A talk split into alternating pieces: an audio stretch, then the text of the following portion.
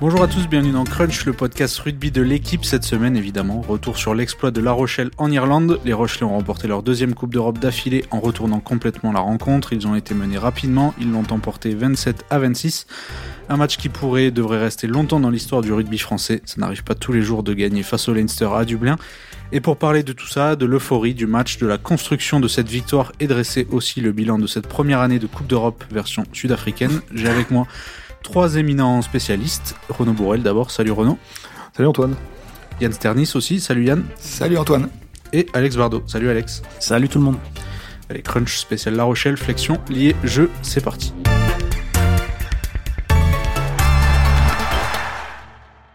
Alors Yann, il y a quelques semaines, pour un podcast avec Winnie Antonio, on s'était rendu à La Rochelle et on avait pu voir qu'il y avait pas mal de sérénité et un peu une conviction profonde qu'il pourrait le faire. Il n'avait pas encore joué la, la demi-finale. En quoi cette équipe, d'un point de vue mental, et ce qu'on a vu, euh, c'est encore ce qu'on a vu samedi, elle est spéciale et différente? Ce match, c'est l'illustration de leur force mentale. Quoi. Ils, perdent, ils sont menés 17-0 après 12 minutes dans une finale contre le Leinster, qui est le grand favori à Dublin et ils s'affolent pas. Ils s'affolent pas et le revendiquent derrière. Ils expliquaient qu'ils euh, prenaient des essais, mais qu'ils se réunissaient sous les perches. Ils disaient bon là, après le troisième, ils ont dit bon là, on n'en on prend plus. Mais euh, globalement, ils s'affolent pas et ça se voyait sur le terrain. C'est facile de le dire après, mais euh, si on regarde, euh, si on revoit le match et qu'on voit les attitudes à la 20e, on se rend compte qu'effectivement, ils s'affolent pas, qu'ils gardent le même plan de jeu et qu'ils continuent de croire en eux. Et c'était déjà le cas l'année dernière en finale où ils étaient revenus d'un retard qui était, qui était moins important, mais qui était revenu quand même. Et là, c'était, c'était encore plus flagrant, quoi. Hum. Et c'est marrant parce qu'on a, on a l'impression, euh, et tu, le disais un peu avant qu'on commence à enregistrer, ils s'attendaient presque à prendre des points euh, rapidement. C'est ce qu'ils ont dit. Ils, disaient stratégiquement, le discours avant match, c'était on ne change pas de stratégie, même si on est mené, même si on est mal embarqué, on change pas de stratégie. Après, ils s'attendaient sûrement pas à être menés 17-0 euh, au bout de 12 minutes, mais ils ont respecté ça et, euh, le, plan a prouvé qu'il pouvait fonctionner, quoi. C'était quoi le plan du coup, Alex Le résumé bah, Rien de rien de très euh, surprenant venant de La Rochelle. Par, exemple, le plan était moins surprenant que le, plan de la première mi-temps de la finale de Marseille. Vous avez beaucoup déplacé le ballon. Là, ils sont restés sur leur force traditionnelle. Alors, est-ce que euh, le scénario du match les a encore plus fait aller vers leur force traditionnelle, donc les mots, la mêlée, le défi physique, défi frontal au centre du terrain autour de d'Atonio, de Skelton, de Aldrit, de Danti et d'autres. Euh, voilà. Est-ce que est-ce que c'est ça c'était le plan? Est-ce que le, le, le, scénario du match les a fait encore plus aller vers ça? Je ne sais pas parce que faut se rappeler qu'il y a au-delà même des 17-0 euh, du début de match, il y a aussi en début de match des moments où ils jouent dans leur camp, dans leurs 30 mètres où ils essaient d'écarter des ballons et ils prennent une pression du Leinster colossale.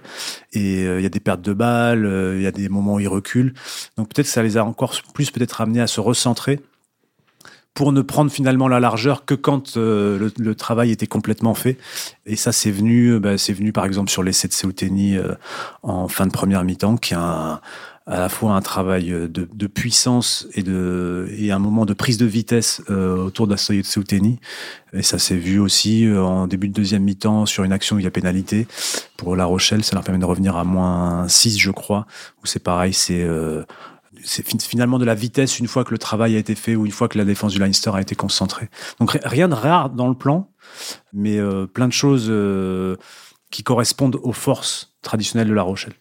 Mm. Et ce qui est intéressant, c'est par exemple Brésilien dit dès la fin du match, en fait, ils ont craché leur venin tactique euh, dès l'entame et c'était presque comme disait Yann, ils s'y attendaient pas. Bon, évidemment, personne n'avait sûrement imaginé de perdre 17-0 au bout d'un quart d'heure, mais, en fait, ça, ça les a pas tant perturbés que ça, non, ben, Quelque part, mieux vaut être mené 17-0. Euh, c'est comme, comme disait Brice Dulin, c'est facile à dire à la fin plutôt que plutôt qu'après le match. Mais mieux vaut être mené 17-0 au bout d'un quart d'heure que 17-0 à la mi-temps. Je... Hmm. Oui, en fait, c'est laissé aussi avant la mi-temps qu'il est. Voilà, il se relance. Mais surtout, euh, ce, qui est, ce, qui est, très étonnant dans la performance de, du Leinster, qui est rentré euh, vraiment en rouleau compresseur dans sa partie, c'est l'énergie qu'elle a laissé dans cette défense dont parlait Alex, où ils sont allés agresser très haut, très vite. On a, on a vu les trois quarts, notamment, fermer les extérieurs en sprintant, ou le milieu du terrain en, faisant des sprints complètement dingues justement pour neutraliser euh, les Danti, les Soeteni ou, euh, ou, euh, ou, les avants passés au milieu du terrain très tôt. pour leur faire perdre du terrain. Et, moi, j'ai l'impression qu'ils ils ont perdu, ils ont perdu énormément de carburant dans cette stratégie défensive, et que, à contrario, La Rochelle non seulement ils sont armés de monstres plantes dans toutes les lignes, mais en plus ils ont une euh, préparation euh, physique, athlétique qui font qu'ils terminent les matchs de manière euh, extrêmement forte. Et là, respect à Phil Gardan, qui t'a parlé énormément, leur, directeur de la performance, hein, comme on les appelle de nos jours, parce que parce que réussir ça face au Leinster, au Leinster dans cet environnement-là, c'est pas banal. Mais justement, ce qu'il disait après match, c'est qu'ils avaient la conviction à la mi-temps que le Leinster pourrait pas rester à ce rythme dans, dans, leur défense, qu'ils pourrait pas autant sprinter, autant couper les extérieurs, et qu'il y aurait un travail à l'usure qui payerait. Et ils en étaient tellement convaincus qu'à un moment donné, euh, ils ont vu autour de la cinquantième que, que le Leinster n'avançait plus pareil. Et tout le monde, même dans le stade, s'est aperçu qu'il euh, il y avait une tendance qui se dégageait, même s'il y avait un écart. Les Rochelais avaient, avaient le momentum. Parce que dans, le déroulement du match, ce qui est intéressant aussi, c'est que La Rochelle a, contraint euh, le Leinster à défendre, à jouer sans ballon. Et euh, je pense que ça, ça joue aussi dans le résultat final, c'est que ils ont joué euh, à cache-ballon, ils leur ont fait mal physiquement avec des mauls, avec des percussions, et ils leur ont jamais redonné la possibilité d'être dangereux, de mettre en place des séquences. Et mentalement, je pense que pour le Leinster, il y a une sorte un moment de, de remake de, de, Marseille qui s'est installé. On l'avait dit à Marseille l'an dernier, la Rochelle, c'était la première fois sur, les 35 derniers matchs, maintenant 36 derniers matchs de Coupe d'Europe, la seule fois où Leinster n'a pas, pas marqué, c'est à, à, Marseille l'an dernier. Et, euh, et, et, l'an dernier, euh, euh, il y avait eu aussi un autre facteur intéressant, c'est que La Rochelle avait eu beaucoup de possession et avait gardé le ballon pour mettre, le, pour mettre la pression au Leinster, l'empêcher de mettre ses séquences en place. Et là, ça s'est à nouveau matérialisé. Je pense que c'était au départ peut-être un peu aussi l'idée, bizarrement, ce que c'est un peu paradoxal ce que je veux dire, parce que je pense que Leinster n'avait pas envie de jouer contre La Rochelle. Le début de match le montre assez clairement. Euh, ils ont envie d'avoir un jeu très direct et on a très peu vu les animations. On a, je pense même jamais vu le fameux 3 plus 1 de, du Leinster qui est toujours super bien fait. On l'a pas vu ils avaient envie d'aller vite, vite à, affronter cette défense, euh, vite marquer, vite aller dans le fermé aussi. C'est arrivé sur la, première touche, puis euh, l'essai de, de Chian, je crois. D'abréger en quelque sorte les échanges et aussi de beaucoup utiliser le jeu au pied. Mais je pense qu'ils n'avaient pas prévu non plus d'être aussi peu. Euh, j'ai écrit un papier, j'ai dit acteur. Pour, pour ceux qui ont lu le papier, ils vont dire que je me répète, mais ils ont été ils ont, que tu te relis surtout. Voilà. Ils n'ont pas été acteurs en fait à, partir de la 20e. Ils n'ont plus été acteurs de ce match. Et quand ils ils, ont ils sont euh, ils n'ont plus la possession du tout. Quand ils l'ont eu, c'était dans leur camp, donc ils n'avaient pas grand chose à en faire. Mais voilà, faut se rendre compte qu'à la mi-temps, ils avaient fait 28 passes le Leinster, 28 passes dont 20 d'une mine mêlée. Roseburn n'avait fait aucune passe à la mi-temps, le demi d'ouverture. Donc ça montre à la fois que c'était un peu leur stratégie, mais qu'ils se sont vite retrouvés sous pression. Mm. Et je crois qu'en seconde période, euh, entre le début de la reprise et l'essai de Colombe à la 72e, il ne passe euh, que quelques secondes mm.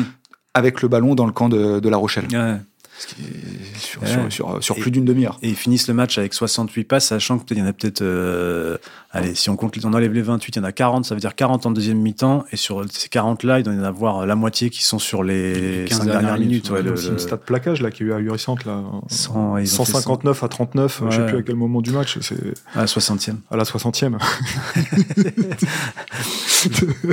Et peut-être que la force, enfin, ce qui est dingue dans ce match, c'est d'avoir réussi un peu à mettre la petite graine dans l'esprit des, des joueurs d'en face que bah, le scénario allait se répéter. La musique allait se répéter. Euh, on en avait parlé euh, au podcast la semaine dernière, mais il y a aussi le scénario de, du, du euh, Leinster Saracens il y a, de, de à, Newcastle il y a 4 ans, où pareil, le Leinster avait très vite pris le score, et puis derrière, il s'était fait rouer de coups, il s'était mis à douter déjà d'une à se faire sonner vraiment, à arrêter de jouer, à douter de leur, leur stratégie et finalement euh, à être emporté par, euh, par, par, une furia euh, adverse, bon, avec des joueurs du tonnage des Saracens qui ressemblent ni plus ni moins qu'à ceux de, ceux de La Rochelle. Avec Skelton. Avec déjà un certain Skelton à l'époque, mais il y avait les frangins Vunipula, bon, bah, ouais, Aldrit, et, Aldrit, Antonio, Hardy, tous ces gars n'ont pas, pas grand chose à leur envier. Donc, donc hmm.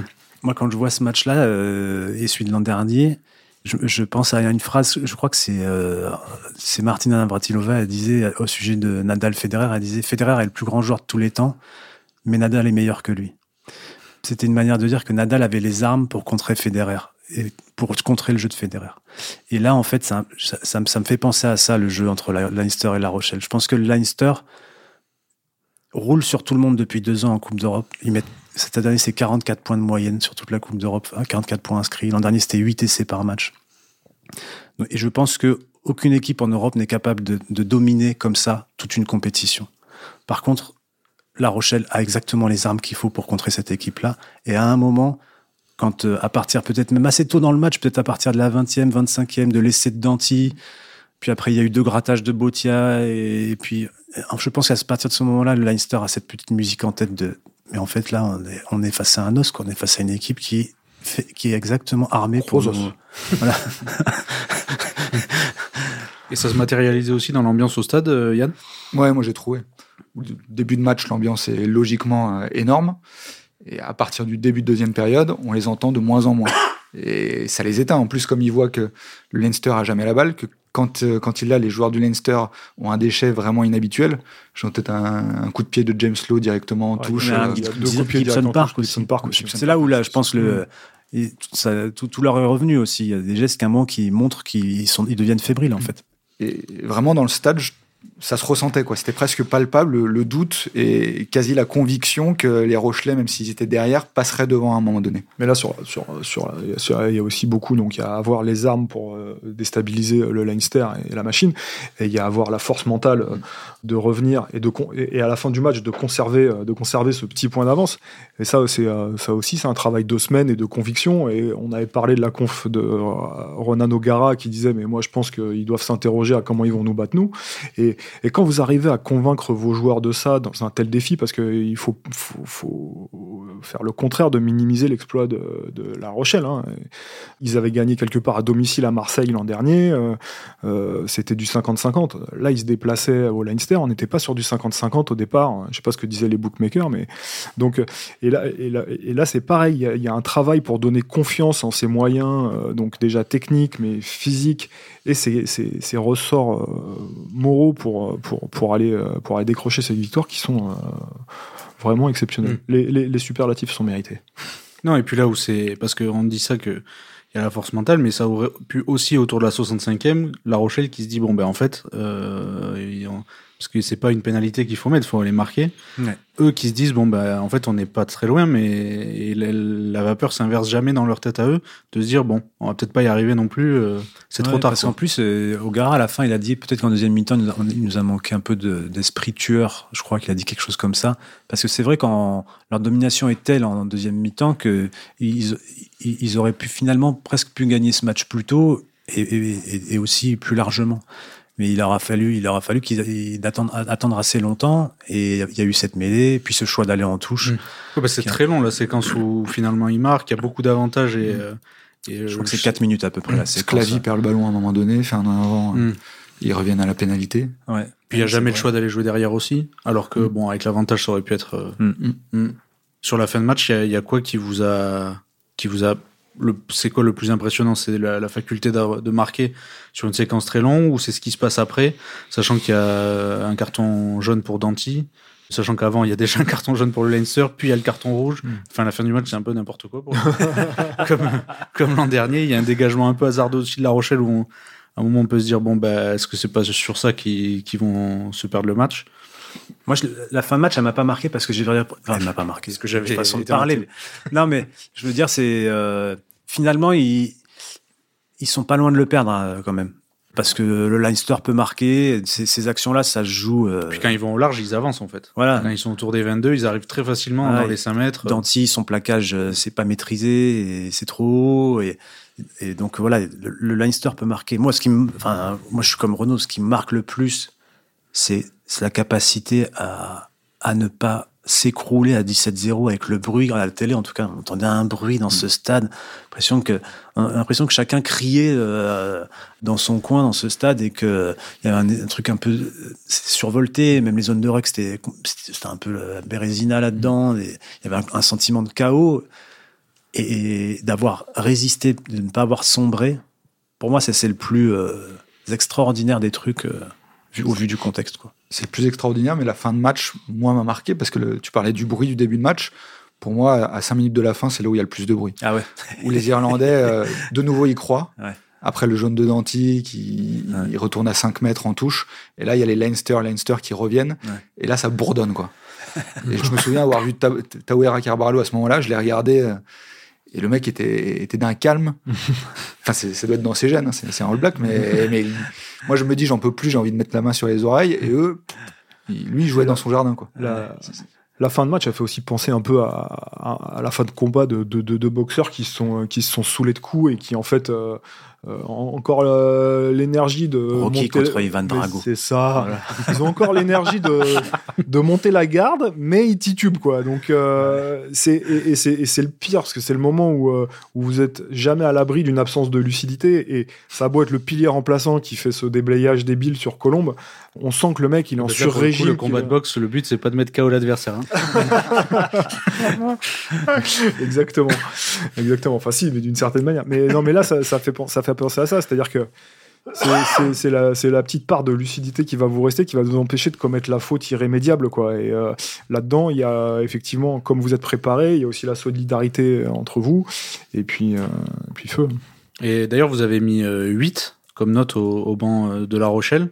Bah, c'est aussi ça qui a fait pas mal de différence. On parlait de la dimension physique. C'est aussi l'apport de tous ces joueurs qui ont été, euh, qui ont pour le coup été, été brillants sur ce match. Il y a un travail de sap euh, qui leur bénéficie, je pense. Mais ça ne minimise pas le fait que il y a cette mêlée notamment, euh, je pense à pour le Colombe, l'Espioc et, et Sclavy, il y a cette mêlée euh, sur les 30 mètres du Leinster qui peut peut-être permettre au Leinster de sortir un peu de, de l'étouffoir, on va dire. Et en fait, euh, elle est complètement portée par Sclavy. Euh, Je, je revois le visage de l'Espioc juste avant cette mêlée, il se tourne vers son pilier droit. et il a un regard du genre, euh, là, il y a rendez-vous, quoi. Et, euh, et voilà, et Colombe marque T'as souvent dit ça, tes piliers, toi. Ouais. Après, après, je me réveillais. Après, je me réveillais. Et puis même, ils sont d'une précision. Le... Une fois qu'il y a le carton rouge, a- si mes souvenirs sont bons, il y a pénalité, ils vont en touche, ils font un lancer fond de touche, donc qui est pas hyper Deux évident. lancers fond de touche. euh, Euh, Il y a faute, il y a repénal touche, et ils refont un lancer fond de touche, Ouais. où les deux lancers sont parfaits. Ouais. Alors qu'on peut se dire, bon, bah, à la 78e, on va quand même assurer. euh, Premier sauteur, cocotte de 30 mètres comme les 5 fois d'avant. et, et non, pas du tout. Ça, et ça veut dire beaucoup de la lucidité de- des joueurs à ce moment-là. Ouais, de leur lucidité, de, Au de moins la, celle de Quentin Espio. de la qualité du banc aussi. Hein. C'est des, mecs de grande qualité, c'est des mecs aussi qui ont, qui ont- un physique euh, costaud. Hein. Pilier du Leinster et tu t'es coltiné euh, Wardy à Tonio et tu vois rentrer derrière Sclavi, euh, Sclavi Colombe. c'est des morceaux. Hein. Ils- Ce matin, ils sont dans l'état d'un mec qui a eu un accident de voiture, hein, c'est sûr. Voilà. La, nuque, la, la nuque raide, les bras qui se lèvent plus. Euh, petite question, c'est juste, est-ce que, si, si Sexton avait été là, est-ce que euh, voilà, il y, a y le moins 4 sur les transformations, enfin les deux, les deux, les deux, les deux coups de pied sur le poteau qui manquent à la fin. Est-ce que avec son expérience, est-ce que ça aurait changé quelque chose? Bon, ça c'est vraiment, euh, c'est pour, po- c'est pour poser la question. Ce qui- ce qui est sûr, c'est que Burn dans la gestion de l'événement, il est, il est pas au niveau de son prestigieux aîné. Qui, qui lui, euh, bon, on s'inquiète plus pour sa santé que pour, pour son palmarès aujourd'hui. Mais, euh, mais voilà, c'est, est-ce que ça aurait changé quelque chose? En tout cas, sur la conviction euh, de ce que pouvait faire La Rochelle et de la confiance qu'ils avaient en eux, absolument rien. Sur la, la performance du Leinster, avec leur, leur 10 de quasiment toujours aujourd'hui, euh, est-ce que ça aurait changé euh, quelque chose au match? C'est, possible, mais bon, il n'était Mm. pas là, et il manquait des joueurs aussi en face, et puis Et, comme ça. et si Sexton avait été là, est-ce Mm. que, est-ce que le Leinster tente pas la, la pénalité à la 60, euh, 75e quand Mm. Danti prend le jaune? Mm, mm, mm. Tout à fait. Et d'ailleurs, il y Elle a. est pas simple, hein, ouais. celle-là. Non, c'est clair. Et, euh, Elle est pas Non, simple. mais Je sais pas s'il y a du vent ou pas, mais il hésite. Hein, il prend un brin d'herbe, il jette le brin d'herbe, il regarde. Ça a l'air un peu vent de face. il y a beaucoup de temps pour choisir en Il plus. y a beaucoup de temps, parce que c'est un moment effectivement où Il y a la il vidéo. prend la décision. Euh, 45 en coin euh, à, la, à la 70e avec les jambes lourdes, 75e avec les jambes lourdes, c'est pas c'est pas c'est pas gagné. Surtout que j'ai pas l'impression qu'il a un euh, long long long coup de pied. Rosberg. Il a une manière de buter avec des trajectoires très plates, un Parce peu comme un Sexton, on- On l'a footballeur. vu gagner à Paris euh, sur un drop de 50 vrai. mètres euh, sous, sous la pluie, avec le vent de face, euh, C'est vrai aussi. dans le money time. Mais si Sexton avait été là, il n'y aurait pas eu le même scénario, donc il n'y Non, aurait pas eu cette pénalité. Donc, Exactement. Oui, il Tout aurait ça, peut-être pas la- fait zéro passe à la mi-temps. Voilà, peut-être aussi. Oui, il y en a un, en tout cas en face qui, a, qui s'est plutôt très très bien débrouillé, c'est Antonin Stoy qui lui jouait sa première finale. Il a aussi récolté la note de 8. Qu'est-ce que vous retenez de son match pour cette première finale? Au pied, il a assuré, notamment la dernière transformation. Et aussi, bah, euh, il joue un peu aussi sa carte pour la prochaine Coupe du Monde, où on sait que bah, dans les grands rendez-vous, en tout cas, il, passe pas à côté. Oui, moi, ce que j'ai, ce que j'ai trouvé euh, fort de sa part, c'est que ça, reste un jeune 10 et c'est sa première finale. Et, il a été euh, patient, j'ai trouvé. Parfois, il peut y avoir la tentation, notamment quand c'est un peu comme quand c'est un scénario comme ça, de, de, vouloir prendre la main trop tôt pour un 10, de vouloir aller chercher le ballon et euh, tenter des coups. Et, et là, euh, non, pas du tout. Il a laissé euh, les avants faire. Et en fait, ça, ça lui a libéré des espaces ensuite et, et laissé qu'il donne à, à Seouteni, puis ensuite cet intervalle qui fait prendre à Seouteni, ça fait, ça fait la pénalité dont je parlais tout à l'heure en début de deuxième mi-temps. Mais c'est parfaitement joué parce que c'est, il, il, attend quoi, il est pas, il est pas impatient, il attend son heure et puis le moment où le ballon est bon, hop, ça passe par lui et il joue parfaitement le coup. Donc ça c'est bien. Puis le jeu au pied c'est bien aussi. Il y a aussi un très bon jeu au pied à un moment en, première mi-temps où euh, c'est peut-être le premier moment de fébrilité du Leinster qu'on voit, c'est Conan qui récupère un ballon, ce petit jeu au pied joué par euh, Astoy par-dessus la défense et Conan récupère le ballon et ils sont complètement sous pression et il tente, il lève le bras comme ça, et il tente une passe et ça fait cette action qui continue avec Boudéan qui va dans l'embut là. C'est presque, le premier moment où on voit le Leinster qui tout d'un coup est un peu fébrile, quoi, un peu, qui tente un truc un peu fou. Et on a vu ensuite le, dans la même genre Love qui fait un en avant dans son embut, peu de temps après. Chaque fois, c'est sanctionné par des points, ça. Et donc ça, voilà, c'est pareil. Ce petit jeu au pied là, des jeux au pied d'occupation, euh, là-dessus, il a été bon. Et je sais pas combien de 10 aura la Coupe du Monde, mais en tout cas, euh, après un match comme ça, c'est sûr qu'il sera regardé un peu différemment par son staff, l'équipe de France. Bah, la difficulté pour postuler en équipe de France, c'est que bon, il y a, y, a, une Tamac qui est installée et qui aujourd'hui a eu des longueurs d'avance sur tout le monde et, à juste, et à juste raison. Derrière, il y a euh, Mathieu Jalibert dont l'emploi a été parfaitement, euh, comment dire, aujourd'hui intégré par le staff, c'est-à-dire que c'est l'impact player, comme on dit, euh, idéal. Il rentre, il fait basculer les matchs qui sont un peu serrés, sinon de toute façon, il fait pas dépareiller sur la performance. Trouver une place là-dedans, c'est compliqué, notamment parce que dans l'équilibre des listes, on misait plutôt sur un troisième disque qui était euh, Thomas, Thomas Ramos, l'arrière aujourd'hui euh, titulaire, mais qui a cette polyvalence euh, déjà d'une pendant les matchs, parce qu'il est capable enfin, de, voilà, de, switcher la, suppléance, comme on l'appelle. Mm. Je, parle sous votre contrôle, mm. monsieur le DTN. la suppléance, non, non, mais voilà, donc Ramos qui peut se substituer au 10 en cours de match, mais qui peut aussi éventuellement démarrer un match en 10 comme il le fait régulièrement au Stade Toulousain. Donc le problème pour, pour Antoine Assoy, c'est ça. Après, j'ai peu de doutes sur le fait qu'il qu enquillera sans doute quelques listes des 42 pendant la préparation et que effectivement euh, ce match le fait regarder d'un tout autre œil et, quelque part de manière assez rassurante puisque en rugby un accident est vite arrivé, n'est-ce pas? C'est beau. non, c'est un fait. Et euh, bon, on avait parlé un peu. Préparez vos questions, Antoine. Non, non, pas du tout. J'avais dit un peu dans l'intro qu'on ferait le bilan aussi de la Coupe d'Europe avec la Sud-Africain. Bah, est-ce que c'était beau? J'en doute. En tout cas, ça a bien, ça a bien marché pour eux. Et pour l'empreinte carbone aussi. ah oui, d'accord. Ah Mince, j'avais pas prévu le sujet politique. Vas-y, je t'en prie. Euh, bah, on est euh, contre les empreintes carbone, non? Euh, Non, plus, sérieusement. Ce qui est dommage quand on, quand on voit les, la phase finale à laquelle on a eu droit à cette Champions Cup, c'est qu'elle imprime pas un peu plus dans le paysage du rugby. comme, comme une ligue des champions foot, quoi. C'est-à-dire que c'est pas une, une, opinion hyper populaire, mais c'est vrai qu'on a du mal à s'intéresser à cette compétition au début au moins parce que euh, parce qu'il y a tellement il y a huit clubs français qui étaient engagés cette année. Puis ça change tout le temps quoi. Ça change ça change beaucoup. Formule, La formule, c'était une Coupe d'Europe, on peut plus l'appeler Coupe d'Europe parce qu'effectivement il y a des Sud-Africains dedans maintenant. donc euh, donc euh, quand vous essayez de draguer un peu le grand public et, et, vous le faites puisque vous avez des matchs sur France Télévisions, il n'y a pas de match de top 14 sur France Télévisions avant les phases finales. Donc c'est c'est un, un moyen d'arriver au rugby ce sont des matchs souvent euh, spectaculaires, engagés, euh, voilà. Et, euh, et ça prend pas. Moi, je, moi, j'arrive pas à, comprendre pourquoi ça prend pas, parce que personnellement, j'adore cette compétition depuis, depuis toujours, et, pour, Dieu sait qu'elle a, elle a des difficultés à s'imposer. Mais effectivement, cette année, en tout cas, les Sud-Africains, c'est pas, c'est pas une réussite, mais ils viennent d'arriver aussi. Hein. Ils viennent d'arriver, mmh. ils découvrent, il faut qu'ils s'habituent à l'empreinte carbone qu'il laisse euh, en venant euh, et au jus qu'il laisse aussi euh, au milieu de l'empreinte carbone. comme ils sont grands, c'est pas très confortable. ça, pose quand même, notamment quand arrivent les phases finales, ça pose des questions. Je, me souviens que, que si Montpellier avait gagné avec Exeter, c'était le dimanche. Ça. En quart de finale ou en huitième, je sais plus. Huitième. Huitième. Il rentrait le lundi à Montpellier. Le mardi, ils décollaient pour l'Afrique du Sud en partant, en passant par le Kenya, il me semble, quelque chose comme ça, parce que m'avait dit Romain Bergogne. Ils arrivaient donc le mercredi en Afrique du Sud, ils rejouaient le samedi contre les Sud-Africains. Et, ça, ça, ça, aurait pu arriver à Montpellier, mais je pense que la situation des Sharks avant leur quart de finale contre Toulouse est pas très euh, glorieuse non plus. Donc c'est leur explosion en fin de match. Euh, et, on peut là, on peut relier leur explosion de fin de match à ça. Bon, je comprends la logique. Peut-être qu'il n'y a pas de bonne formule, parce que pour le Super Rugby, ça posait les mêmes problèmes, avec en plus des, histoires de décalage horaire. Mm. Mais bon, là, moi, je trouve que la greffe est, est pas fameuse. Quoi. Aussi parce qu'il n'y a pas de franchises qui, qui vont au bout. Peut-être que l'année prochaine, s'il y a c'est une finale avec une franchise sud-africaine. Ouais, mais imagine deux franchises sud-africaines qui jouent la finale à Dublin. Sur, sur, France Télé. sur France Télé. je je sais pas si. toutes les finales euh, avec deux, deux, adversaires, enfin deux, deux, équipes étrangères poseront un problème à une euh, diffusion française. Je suis pas sûr, que je suis pas sûr qu'en Angleterre la, la, finale ait eu beaucoup de succès ou, hmm. ou en Italie, mais euh, bon.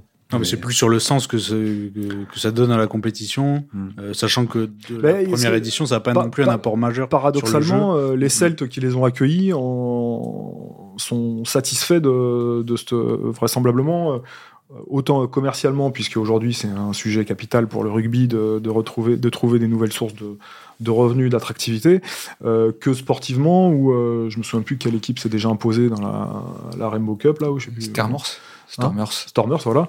Donc là-dessus, il y a, en tout cas, en tout cas sur ce feu la Ligue Celt, il semble que la, greffe euh, est prise sur. Parce que ça n'a pas duré longtemps. Vous êtes mieux informé que moi, Antoine. Non. mais plus sérieusement, plus sérieusement il, semble effectivement que la hausse ait pris. Est-ce que ce sera la même chose en Champions Cup? Je sais pas. Ce qui est intéressant de noter, c'est que c'était la première édition avec les Sud-Africains on a eu la même finale que l'année dernière avec euh, deux clubs finalistes qui n'ont pas croisé de Sud-Africains. on a vu la même demi, la même demi aussi avec la Histoire Toulouse. Oui, exactement, tout à fait. Les Sud-Africains ont été snobés totalement. peut-être qu'ils sont pas si forts que ça. Euh, non, mais peut-être finissons sur La Rochelle. Euh, est-ce que ça va pas le, est-ce qu'ils vont pas payer tout ça en, top 14 peut-être? Oh, Je crois pas là. Je crois pas dans le sens où ils ont dû le temps de récupérer à la fois de leur finale, leurs émotions, de la fête. Là, ils ont un dernier match de top 14 euh, sur lequel il y, a, Pour récupérer de la fête, il faut qu'elle soit finie. Est-ce qu'on en est bien sûr? À l'heure où on parle, est-ce que c'est terminé? Lundi 15h32, je suis pas sûr. Lundi 15h32, c'est pas fait. Pour eux, c'est samedi soir, 3h du matin. Non, mais ils, ont un match de top 14. Une euh, pensée pour la baie, euh, la Rochelaise et les, juniors qui vont affronter le stade français ce week-end. parce, que, parce que la première sera pas dispo. mais ils, ont quand même du temps. Ils ont une semaine euh, avec un dernier match de top 14 qui est pas capital pour eux. Puis le, match de barrage où ils vont pouvoir bosser. Ils vont pouvoir tranquillement préparer leur demi. Et après, ils ont des, mecs d'expérience quand même. Ils ont un, un Ronan au garage. Je lui ai posé la question à la fin du match jusqu'où va aller ce groupe? Et il m'a répondu euh, c'est dangereux de, croire qu'on peut aller loin. L'idée, c'est qu'il faut tout le temps se préparer. Enfin, il, a switché euh, de l'émotion de la finale à, au pragmatisme d'un entraîneur en, une demi-seconde. Bah ça, c'est exactement ça. C'est euh, son, son, management sur cette finale pour dédramatiser euh, l'adversaire, euh, croire en ses moyens, a été réussi. C'est son, finalement, c'est son deuxième écueil, celui de faire croire à son, à son groupe qu'il est capable du doublé. Quoi. C'est, c'est pas, c'est, pas simple. C'est pas simple. ce qui est dingue, c'est que autant La Rochelle semble hyper convaincu de pouvoir gagner des coupes d'Europe et, et de renverser le Leinster, autant le, dernier trophée qui leur manque, ça, reste le, bouclier de Brennus. Oui, c'est pas les pas les mêmes compètes. Après, ils ont euh, évidemment les moyens de d'aller le chercher. Ils ont eu des circonstances euh, ces dernières saisons un peu particulières. Euh, celle de la, je pense que la finale perdue contre Toulouse en Coupe d'Europe leur avait fait très mal et qu'ils sont passés à côté de leur finale du top 14 face à ce même adversaire ensuite. L'an dernier, il y a la finale de la Coupe d'Europe, il y a une forme d'euphorie, peut-être de d'accomplissement, d'accomplissement et, du coup de de, décompression. de, décompression en suivant, qui fait qu'ils abordent les phases finales euh, moins bien. Et là, là par contre, je pense que il y a pas, il y aura moins cet effet euphorie. Euh, il, doit exister, j'imagine, mais pas dans la même. Euh, voilà, quand tu gagnes une deuxième fois, ça a une saveur évidemment, mais c'est pas la même chose. C'est pas. T'as appris à gagner et t'as appris, je pense, à à gérer un peu ces émotions-là et à trop projeter sur quelque chose. Et je pense qu'ils ont aussi très envie de montrer qu'ils peuvent gagner ce, ce Shot Top 14 et peut-être aussi de montrer que qu'ils peuvent renverser euh, notamment le Stade Toulousain qui est puisque eux sont la bête noire du Leinster. Aujourd'hui, la bête noire de, de- de La Rochelle, c'est le Stade Toulousain, et ils ont sans doute envie de prouver que ça peut basculer, quoi. Eh ben très bien. On va, on va s'arrêter là-dessus. Merci à tous de nous Pas un mot sur mon élevage de crevettes. Euh, non, ni sur la montée de Yosax d'ailleurs. Mais- on, les, on les félicite quand même. Ouais, à lire un, un très bon article en abonné sur le site, au passage. Euh, ben merci Renaud, euh, Yann et Alex. On se retrouve très très vite sur le site de l'équipe et sur vos plateformes de podcast favorites, notamment pour les phases finales évidemment de Top 14. Salut